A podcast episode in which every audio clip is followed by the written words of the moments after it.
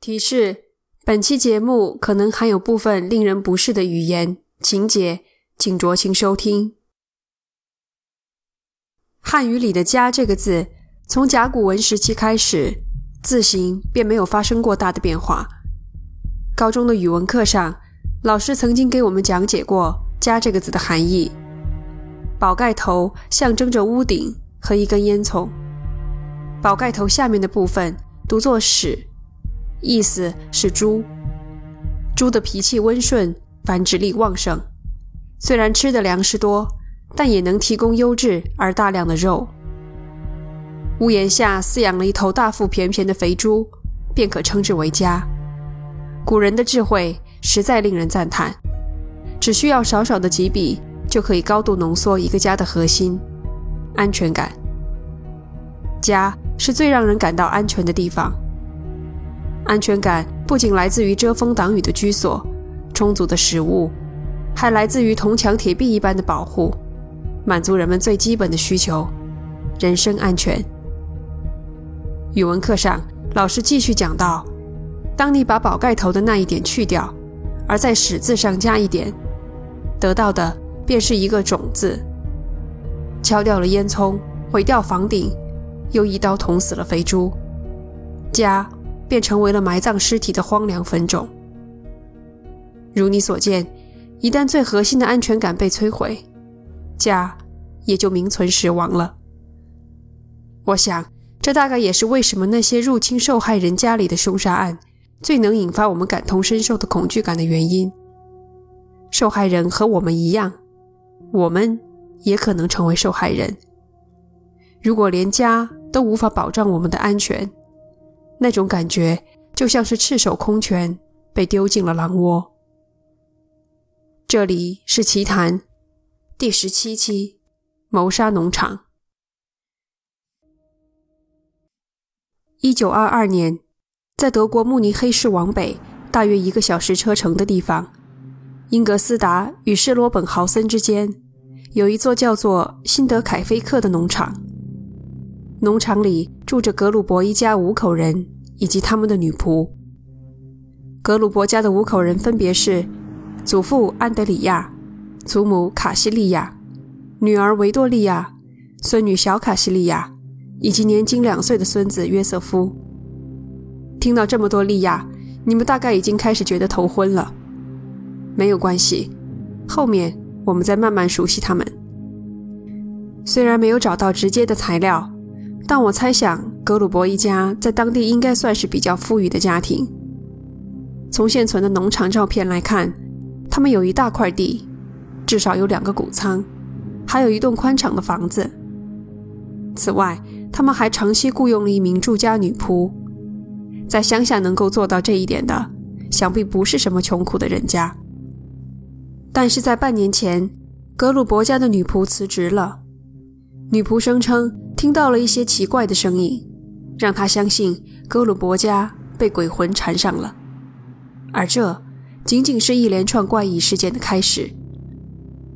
三月，祖父安德里亚在家中发现了一份慕尼黑市的报纸。一开始，他以为是邮差不慎将别人订的报纸放在了自家的邮箱里，因为家里并没有人订阅慕尼黑的报纸。然而，当他询问邮差，对方却否认是自己的疏忽，因为这附近就没有居民订这种报纸。报纸的来历还没有搞清楚，更令人感到不安的事情又发生了。快到月底的时候，安德里亚在雪地里发现了一连串脚印，这串脚印从森林的边缘一直延伸到农场内部。开始，安德里亚以为是哪个过路之人。可是，在他巡视了一圈之后，却没有发现离开的脚印。与此同时，他还发现家里有一串钥匙找不到了。接下来，家人们更是对安德里亚说，他们看见了一个长满胡子的男人，还听见阁楼传来脚步声。作为家里唯一的成年男子，安德里亚对农场里里外外进行了一番彻底的搜查。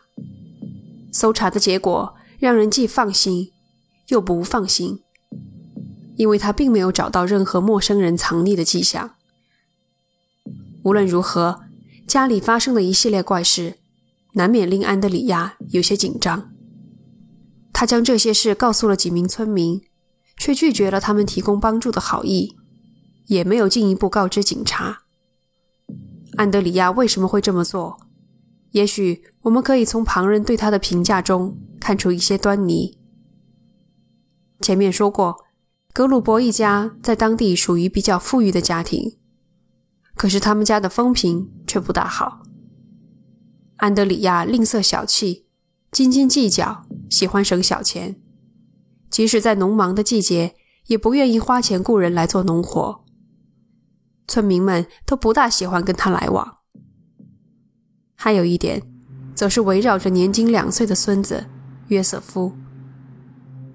安德里亚的女婿，也就是维多利亚的丈夫，在一战中阵亡了，而约瑟夫恰恰是在他缺席的这段时间内出生的。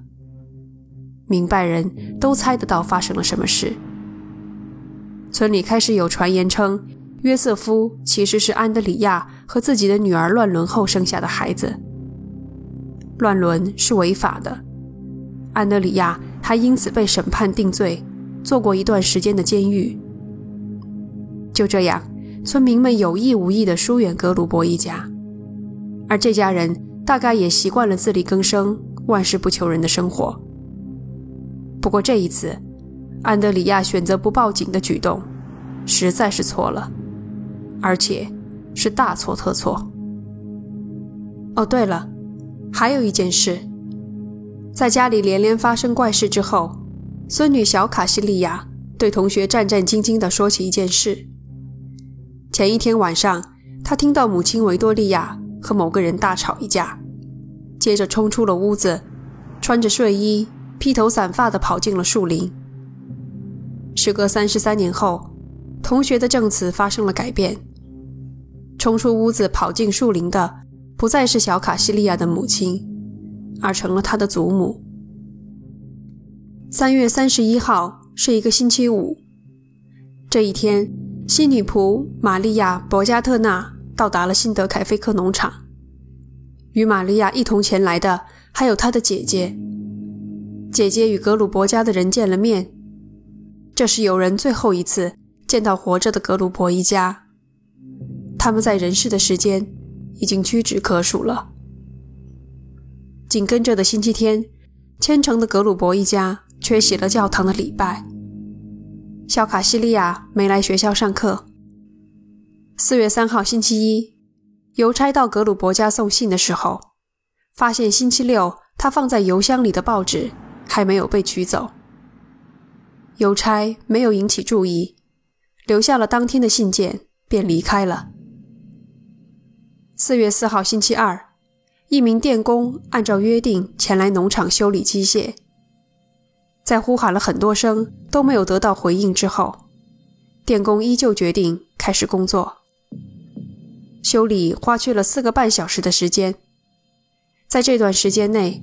电工始终没有见到格鲁伯家的人出现过。尽管有犬吠和牲畜的叫声，但整个农场都安静的可怕，简直如同死一般的寂静。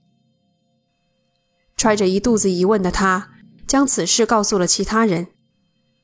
结合之前种种异常现象，众人决定前往确认格鲁伯一家的情况。一支三人的小队来到了农场。他们很快发现，电工说的没错，这里的确是死一般的寂静，而且就是字面的意思，死一般的寂静。格鲁伯家的三个大人和孙女卡西利亚全部沉尸谷仓，星期五才到达的女仆玛利亚死在了自己的房间，两岁的约瑟夫则躺在摇篮里，凶手。还用维多利亚的衣服盖住了他的尸体，就像为他盖上了一床被子。接下来的尸检报告显示，六名死者全部死于头部受到的重击。根据伤口的形状判断，凶器应该是一把鹤嘴锄。警方在农场里进行了地毯式搜索，甚至动用了警犬，却没能找到凶器。要等到案发整整一年后，整个农场彻底推倒重建，人们才在屋子的阁楼上发现了一把带血的鹤嘴锄。从尸体的情况来看，女仆玛利亚和孙子约瑟夫应该属于一击致命。玛利亚的尸体倒在地上，紧挨着床边，表明她可能从睡梦中惊醒，还没来得及做出反抗，就被害身亡。约瑟夫则应该死于睡梦中。对一个年仅两岁的孩子都下得了手，用残忍和冷血来形容凶手，一点都不为过。凶手的冷血还不仅体现在这一点上，在谷仓的四具尸体死状更为凄惨恐怖。我找到了一份简要的尸检报告，大概数了一下，四具尸体平均每个人。遭到了至少四五次重击，有的重击来自于后脑勺，有的则迎面而来。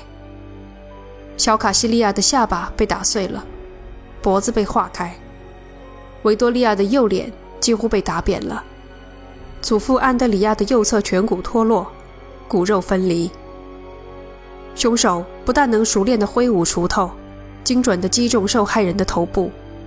还能够直视他们血肉模糊的尸体，一次又一次地抡起锄头，挥向下一位受害者。尸体的摆放位置也十分令人不解。据那三名搜索小队的居民回忆，四具尸体像叠罗汉一样，一具压在另一具的上面。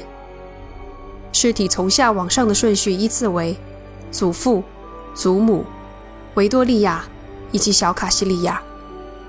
按照常理，如果四个人同时来到谷仓面对凶手，不可能就这么简单的束手就擒。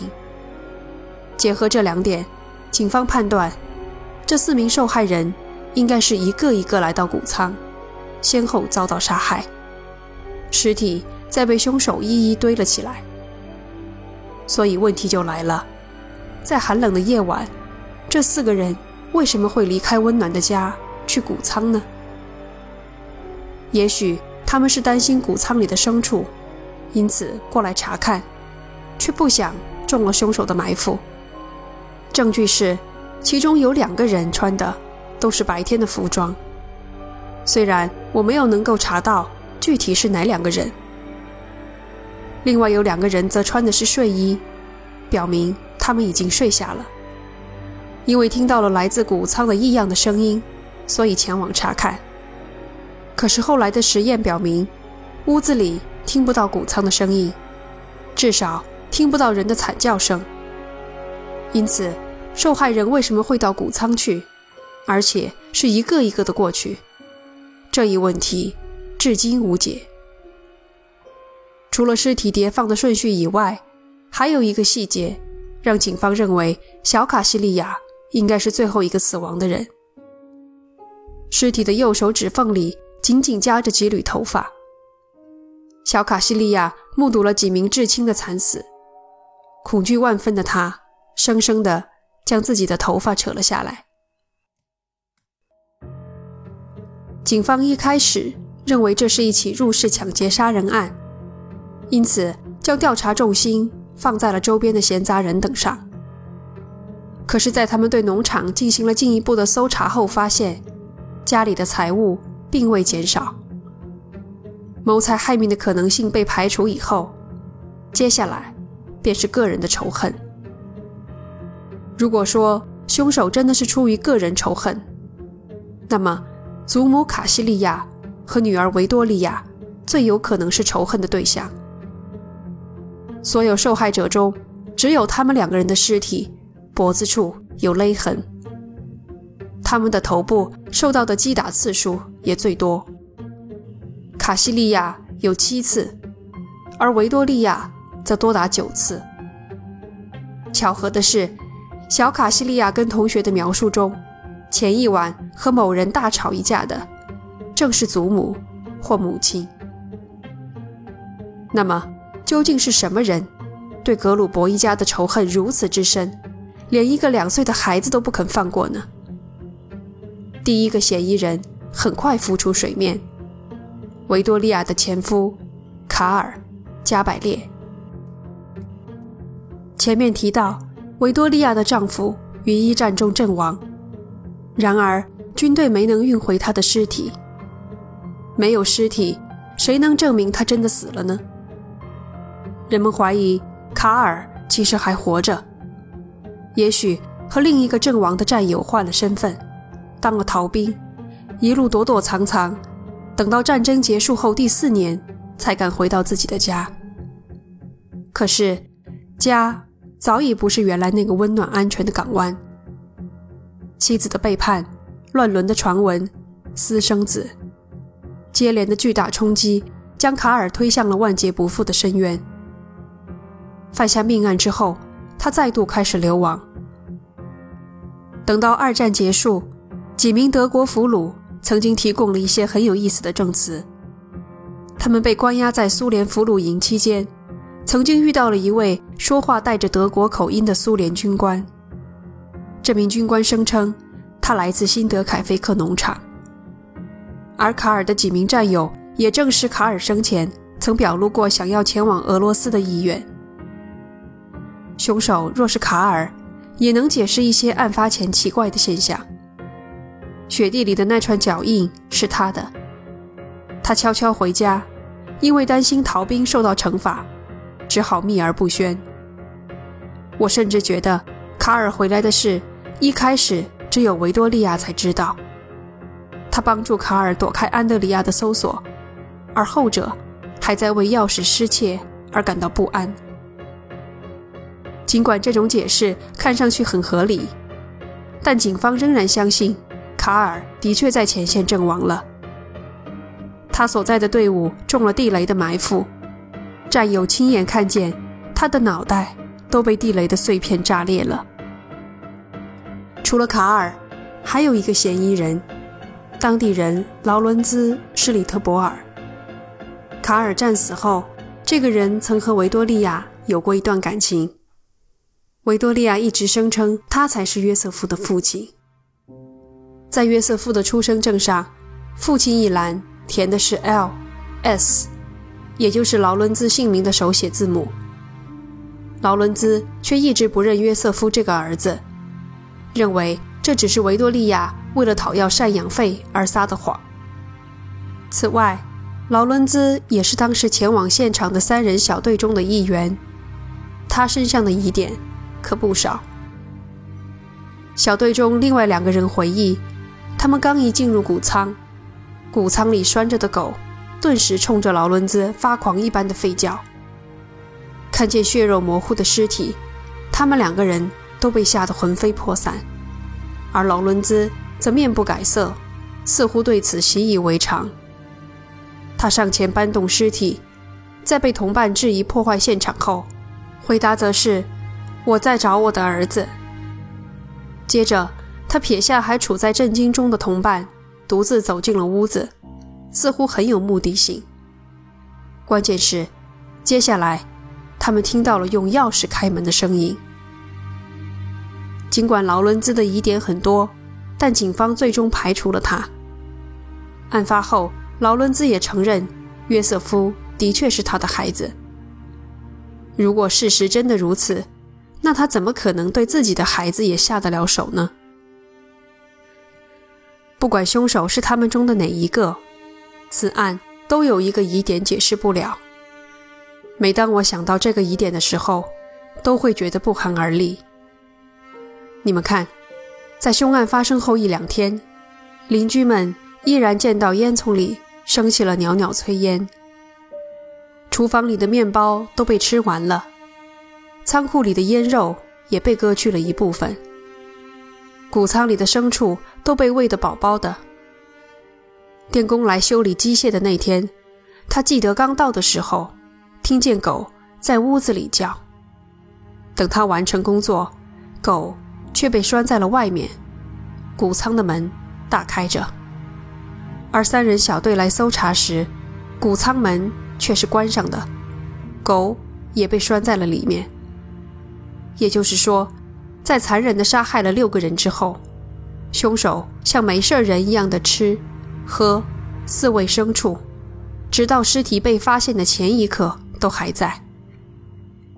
辛德凯菲克农场从家变成了坟冢，而凶手又把坟冢当成了自己的家。说实话，我想不到有什么事情还能比这更让人感觉遍体生寒的了。六名受害者的头颅被切了下来，送往慕尼黑进行检验，却在二战中不幸流失。现在躺在墓地里的是六具无头尸体。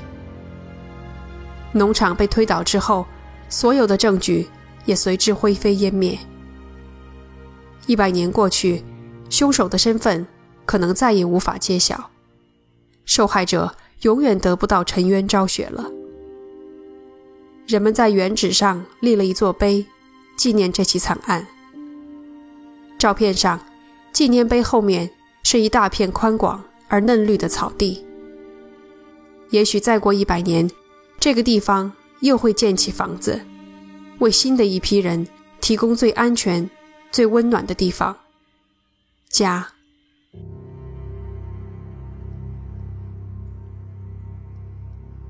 这一期节目我们讲的是未解悬案。